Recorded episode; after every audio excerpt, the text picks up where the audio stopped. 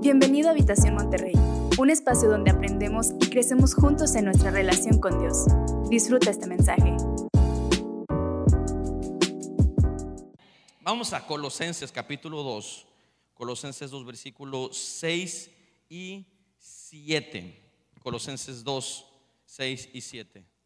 La semana pasada Cristian estuvo hablando acerca del camino a la santidad y hablaba acerca de convicción de pecado cómo es importante que cada uno de nosotros, para poder empezar este proceso de arrepentimiento y este proceso de santidad, necesita haber una convicción verdadera de pecado. Si no hay convicción por parte del Espíritu Santo de pecado, no puede haber un proceso de arrepentimiento y de santificación. La santificación comienza desde ahí.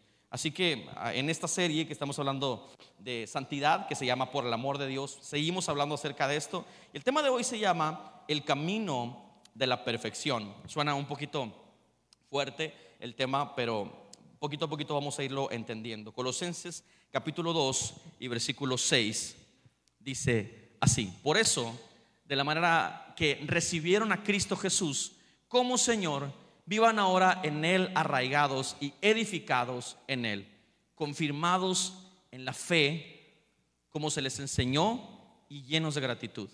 Oh, lo voy a volver a leer porque es bien importante este texto para nuestra vida.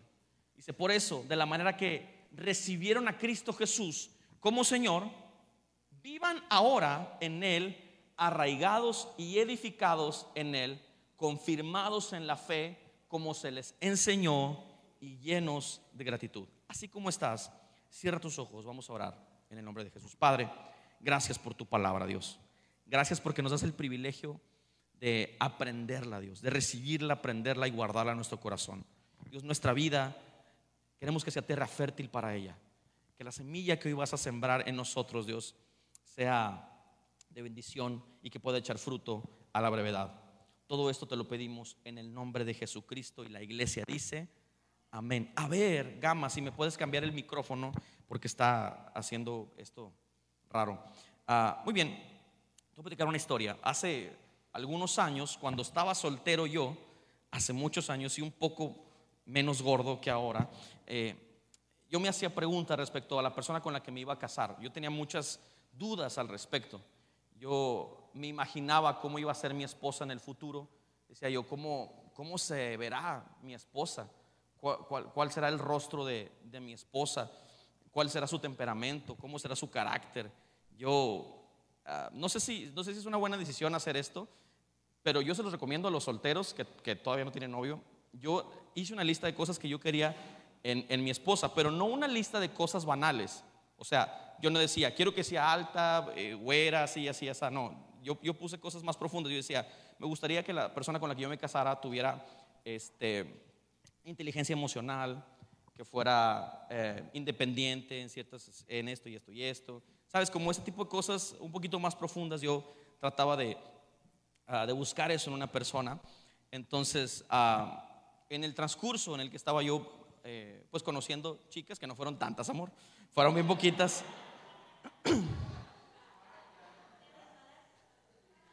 ya sabía, es que son bien tremendos ustedes. Por eso no quería decir nada, porque son bien tremendillos. Pero en el transcurso en el que estaba conociendo personas, yo veía una red flag que no se ajustara a, esa, a, esas cosas que yo me, había propuesto. Inmediatamente daba marcha atrás, ¿no? marcaba mi retirada. Y luego conocí a Sayuri, a mi esposa, eh, y, y entonces había cosas en ella que obviamente no se ajustaban perfectamente a lo que yo había dicho, pero yo sabía que esas cosas que, con lo que no, no, compaginábamos completamente eran altamente negociables. Muchas cosas de las que yo eh, comparto con Sayuri son cosas que yo, yo ya había eh, previsto en, en mi vida y las cosas con las que no compaginaba yo decía, bueno, en eso creo que podemos negociar sin ningún problema. Y empezamos a avanzar nuestra relación. Yo para este momento yo ya tenía 28 años cuando yo conocí a Sayuri y yo yo quería, gracias Gamita, ¿qué decíamos para Gama? Que Dios lo bendiga y que le ponga volumen al micrófono. Sí, sí, sí, sí, sí, sí, ahí está, perfecto. Ahora sí, y que siga viniendo, amén. entonces yo, yo me acuerdo que yo ya tenía 28 años para ese entonces y yo me, me puse una, una meta de hacer ciertas cosas en, en mi vida y, y una de ellas era proponerle matrimonio a mi esposa a la edad máximo de 29 años para poderme casar con ella cuando yo cumpliera mis 30. Y justo al pie de la letra tra- traté de hacerlo y sí, lo, lo logramos. Le dije a Sayuri a, mis 29 años que se quería casar conmigo. Eh, nos casamos a los 30 años y empezamos una vida. Yo recuerdo eh, la sensación de esa, esa semana de nuestra boda, yo me acuerdo muy bien que yo sentía que el día de la boda se iba a acabar todo. Se iba a acabar mi estrés, que, que ya todo lo demás era orgánico, que ya no me tenía que esforzar para nada. O sea, sentía como que satisfacción de que ya había logrado mucho en mi vida. ¿Sabes? Como ya, listo, me casé, lo logré. Pero resulta que cuando te casaste, o cuando me casé, eh, pues no, o sea, la vida apenas empezaba, era el banderazo de salida a muchas cosas. Y, y me di cuenta de que el matrimonio, para que un matrimonio esté sano y esté bien, tienes que trabajar mucho en ello. Me di cuenta en otro proceso en mi vida, cuando yo estaba estudiando el seminario que tenemos en la iglesia, eh, yo anhelaba que, que me ordenaran como ministro. Yo, anhelaba mucho eso, era como un sueño para mí. Y entonces, eh, cuando fuimos a, la, a la mesa examinadora que le llaman, eh, te paras delante de algunos pastores y te- literal es una examinación y ven cómo está tu vida y te piden algunos requisitos. Fue una temporada también difícil para mí, termino ese proceso, me ordenan al ministerio, me hago ministro. Yo, sentía como esta satisfacción de, ah, lo logré, se acabó. No, sé, no sé si alguna vez ha- has sentido esa parte en ti, pero, pero resulta que no, o sea, cuando eres ministro, las responsabilidades empiezan a aumentar en tu vida, o sea, empiezan los procesos, no, no es un, un nivel de terminación, sino es un nivel de sigues en la vida, sigues en el proceso, sigues caminando, sigues teniendo esta, este nivel de responsabilidad que te lleva de un lugar a otro, sigues madurando y, y- en la vida todo es así. La vida no e, es, son muy pocos los momentos que podemos nosotros adjudicarle como un nivel de determinación. Muy, muy pocos, muy, muy pocos.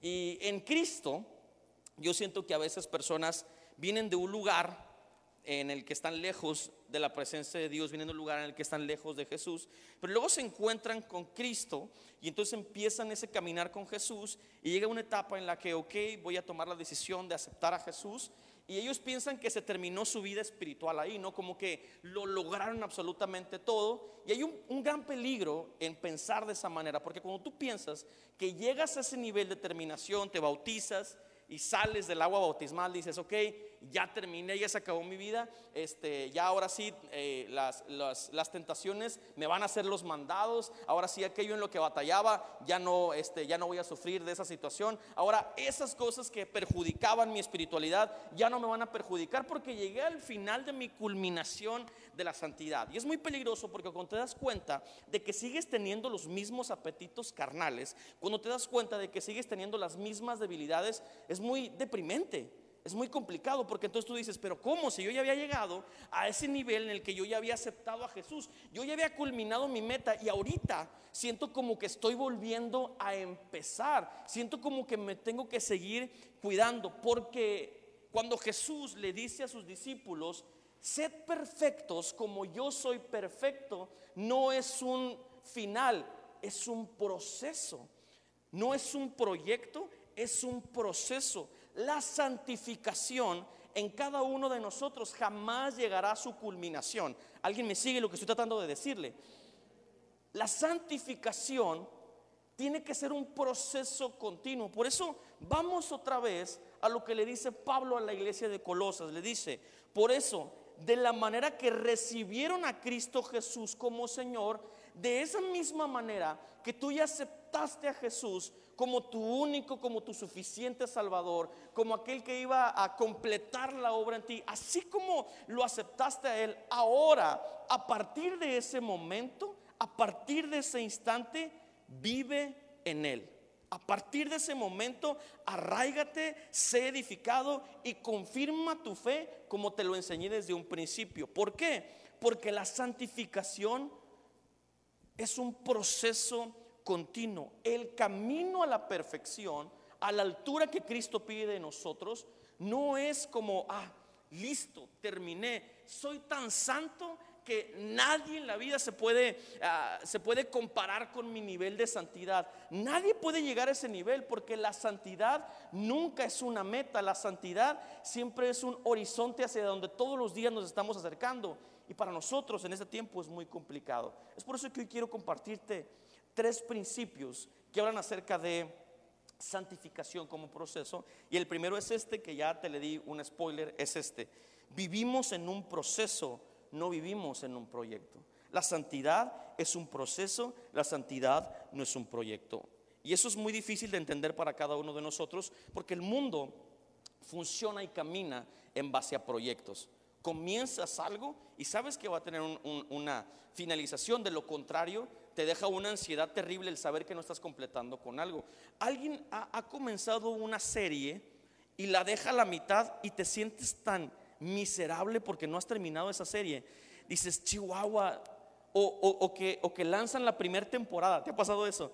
Y te terminas la primera temporada, pero, pero ya sabes que van a ser como unas cinco y dices, no puede ser, quiero seguir viendo la serie para terminarla y, saber que, que, estoy, que estoy tranquilo con esa parte, ¿verdad? Hemos abierto libros y hemos dejado libros inconclusos y decimos, Chihuahua, quisiera ya terminarme este libro porque es un proyecto que yo tengo y no lo he podido concluir. Personalmente, algo, que, algo que, me ha afectado mucho en mi vida es que soy una persona exageradamente distraída, tengo un déficit de atención muy alto, muy, muy alto. Entonces, algo que, me ayuda a mí para poder concentrarme y culminar con mis proyectos es hacer listas. Yo tengo listas de proyectos como desde el 2010, 2009 en 2009, desde que, desde que me compré mi computadora, yo tengo mis listas de pendientes que tengo que hacer y las voy palomeando. Cosas que no estaban en mi lista de pendientes del día y, de repente las hago y digo, ah, la voy a poner en la lista para palomearla porque me hace sentir bien. O sea, me hace sentir bien poner una palomita a pendientes que voy haciendo. Y la mayoría de nosotros somos así porque estamos acostumbrados a que cuando comenzamos un proyecto, tenemos que ponerle punto final a eso, listo se acabó. Y el cristianismo te vas a dar cuenta de que no es un proyecto, es un proceso.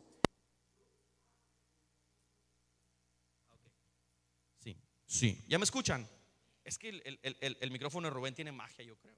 Ah, por eso canta muy bien, no crean que es, talento, es, magia del micrófono. entonces te decía, idealizamos el cambio. Idealizamos porque creemos que el cambio lo es absolutamente todo y creemos que es una vez en la vida. Ojalá que para muchos de nosotros eh, podamos vivir en el, en el, o que el cambio sea, eh, esté motivado por agradar a Dios, pero no siempre es eso. La mayoría de nosotros cambiamos cuando ya no podemos más. La mayoría de nosotros nos ponemos a dieta cuando? Cuando ya no nos queda la ropa, ¿verdad que sí? Agarras una camisa que te encantaba, te paras enfrente del, del espejo y ves que ya no llegaron los botones el lunes me pongo a dieta. El cambio normalmente es motivado por momentos de crisis. Siempre es así, siempre es así. La mayoría de las personas que vienen a Cristo no cambian porque quieren agradar a Dios, cambian porque sienten que su vida es, es ah, eh, eh, está tan mal que necesitan un cambio completamente distinto y está bien. Creo que Dios honra cuando una persona dice, ya no puedo seguir viviendo de esta manera, necesito un cambio, pero a veces idealizamos tanto el cambio, idealizamos porque pensamos que el cambio es necesario para poder operar en la voluntad de Dios. Ahora te voy a explicar qué significa esto. Es, e, el cambio es necesario, es bueno y el cambio es inevitable, pero cambiar por simplemente el hecho de cambiar está sumamente sobrevalorado.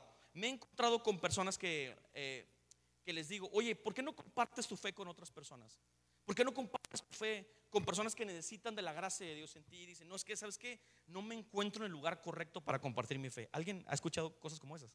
¿Alguien ha pensado alguna vez así? Yo he pensado alguna vez así. Es que no estoy en el lugar correcto para compartir mi fe.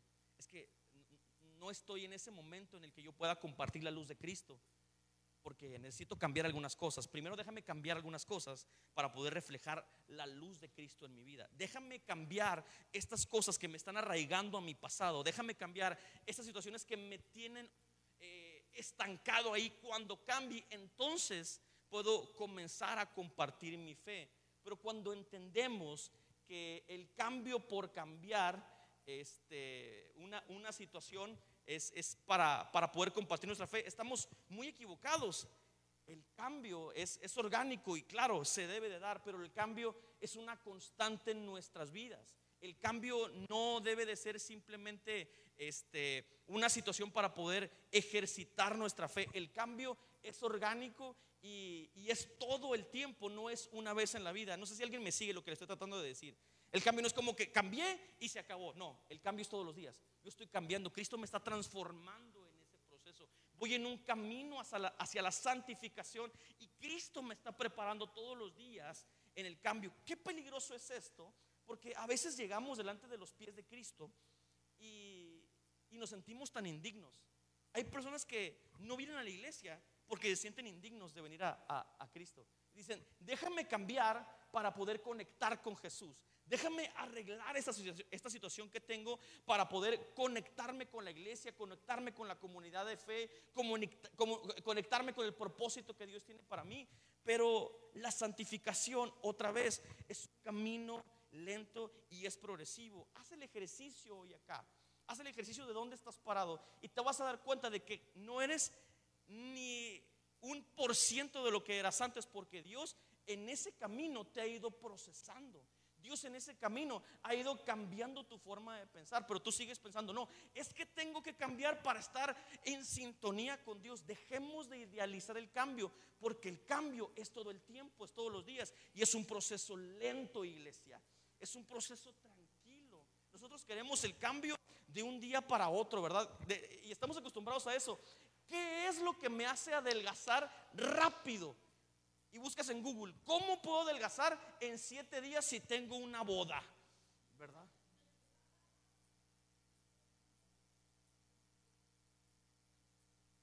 Nunca en tu vida te has cuidado, jamás. Pero como tienes un evento importante en siete días, le pones en Google, ¿cómo bajar 35 kilos en un mes? ¿Qué te voy a decir un experto de la salud? Tal vez puedas bajar algunos kilos, pero te vas a morir en el proceso. Porque los cambios no son así. Entiendo que potencialices las crisis y es bueno. Es bueno. Pero el cambio es un proceso. Yo me encuentro personas que me dicen, bro, tengo, tengo muchos problemas con, eh, con mi esposa en mi matrimonio. Y escuché que yo debo de tratar a mi esposa como Cristo trató a su iglesia. Y le digo, exacto, entonces empieza a hacer cambios en ese sentido. Va, hoy llegando a mi casa voy a lavar los trastes. Órale, va. Pues es un pequeño pasito, empiézale. Y llega el brother y empieza a lavar los trastes, ¿verdad? Cosa que nunca ha hecho en su vida, jamás. Pues seguramente los va a dejar mal los trastes, ¿verdad? Pero los está lavando y quiere que su esposa le agradezca, quiere que su matrimonio cambie por completo, quiere que su esposa le perdone todas las fechorías que ha hecho, porque hoy lavó los trastes el amigo. Y luego llega y me dice, no, no pasó nada, brother no pasó nada, ni las gracias me dio la tremenda. Y le digo, bro, es que es un proceso. El cambio es un proceso. Deja de idealizar el cambio, no cambies por cambiar, permítete cambiar, ser cambiado por Jesús en un proceso a largo plazo. Permítete cambiar de manera progresiva, pasito a pasito. Jesús se toma mucho tiempo para hacer algo bien rápido. Jesús se toma demasiado tiempo. Uno, quiere cambiar de un día para otro, quiere que sus problemas se, resuelvan de un día para otro, quiere, quiere, quiere, que su matrimonio se arregle de un día para otro, quiere que su santidad sea eh, totalmente diferente de un día para otro, pero esto es un proceso. Dios te está procesando y tienes que valorar la relación que se va cosechando en medio de ese proceso, familia. Lo que Dios está haciendo en tu vida es en medio del proceso en, el que te está cambiando, está desarrollando una relación estrecha contigo. O sea, los cambios que Dios quiere que tú y yo tengamos nos sirven más a nosotros que a Dios. ¿Te das cuenta de eso? A veces nosotros decimos, a ver, Señor, ¿por qué me pides tanta santidad? ¿Por qué me pides que cambie estas cosas en mi vida? ¿Por qué? Porque, porque quieres estar más cerca de mí. O, cuál es la razón por la, que, por la que quieres que me guarde en santidad? ¿Por qué quieres que tenga ese nivel de perfección? O sea, ¿cuál es la razón por la que quieres que yo cambie? ¿Hacia dónde quieres que me, dirija? O sea, ¿por qué? Yo, escucho a Dios en la Biblia, lo leo y, me doy cuenta de que la santidad nos sirve más a cada uno de nosotros que a Él. O sea, nosotros podemos seguir relacionándonos con Él gracias a Jesús. Jesús nos dignificó a pesar de nuestro pecado. No sé si alguien me siga aquí, familia. O sea, la santidad no le sirve a Dios y no me hace más acepto delante de Dios. La santidad me sirve para que mi entorno sea transformado. La santidad me sirve para que mi vida sea transformada por completo. Pero en ese camino de santificación, Dios está haciendo su obra conmigo y mi relación con Dios se está haciendo muchísimo más estrecha. Una frase de, un pastor llamado Stephen Furtick dice, cuando lleguemos al cielo nuestro pecado dejará de ser un problema, pero nuestra relación con Dios será para toda la eternidad. Nuestra relación con Dios será para siempre, para toda la eternidad. ¿Te fijas cómo idealizamos el cambio? Es que necesito cambiar. Yo en una ocasión fui con un nutriólogo así también le dije, ya no quiero ser un gordo, ¿qué hago? Y me dice, empieza a comer mejor. Pues sí, pero, pero dime el 1, 2, 3 que tengo que hacer. Me dice, empieza a comer más verduras. Yo le decía, es que no es suficiente para mí eso, dame, ¿cómo? Me, tomo un licuado de chía así completo. ¿Qué hago? Quiero cambiar, ya no quiero ser obeso, ayúdame. Y me dijo, empieza a comer más sano, poquito a poquito mi intención como nutrióloga no es hacerte flaco, es que tu salud mejore. Y es lo mismo con Dios, ¿te, das cuenta de eso? O sea, yo, a, mí no me interesa que seas santo de un día para otro, a mí me interesa desarrollar una relación a largo plazo contigo. A mí me interesa tener una relación cercana con mis hijos, nos dice el Señor. Estamos diseñados para relacionarnos todos los días con Él. Qué complicado porque estamos pensando cuando eh, pensamos de cambio, estamos pensando en nosotros, ¿verdad que sí? Quiero ser más santo porque pues quiero tener un matrimonio mejor, pero eh, verbalizar eso de esa manera es complejo. Necesitamos decir, quiero ser más santo porque quiero acercarme más en relación con Dios y en el proceso Dios me está santificando, pero mi relación con Él está creciendo. Estoy teniendo crisis y esas crisis me ayudan a cambiar, pero en esos cambios me estoy relacionando muchísimo más con Dios. No estoy cambiando por cambiar, en ese proceso de cambio. En ese proceso de cambio empiezo a conocer más la naturaleza de Dios y eso es lo que Dios quiere de cada uno de nosotros. No vivimos en santidad por miedo, no vivimos en santidad solamente porque Dios nos lo pide, vivimos en santidad porque amamos su presencia. Vivimos en santidad porque yo sé que vivir en santidad mejora todo lo que soy, mejora mi vida. Y quiero terminar con esto, es el último punto, vuelve a empezar. Y ha sido ah, una filosofía personal, porque yo crecí en esta generación en la que aquellos que cometíamos pecados éramos juzgados para toda la vida, para toda la vida juzgados, éramos señalados para siempre. Si yo cometí un pecado, yo me comprometía con Dios a no fallarle y resulta que le volví a fallar en el mismo pecado, me sentía el peor y yo le decía a Dios, Dios, ya me comprometí en no fallar y ahora te volví a fallar, soy indigno de tu presencia, soy indigno de tu gracia, soy indigno de tu amor, soy indigno de relacionarme contigo. Yo sé que muchos de los que estamos aquí hemos estado en ese lugar prometemos ya no fallarle a Dios, pero volvemos a fallar y decimos, ya no tengo herramientas para...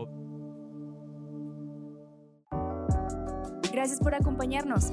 Si necesitas conectar con nosotros, entra a www.iglesiahabitacion.com o búscanos en redes sociales como Habitación Monterrey.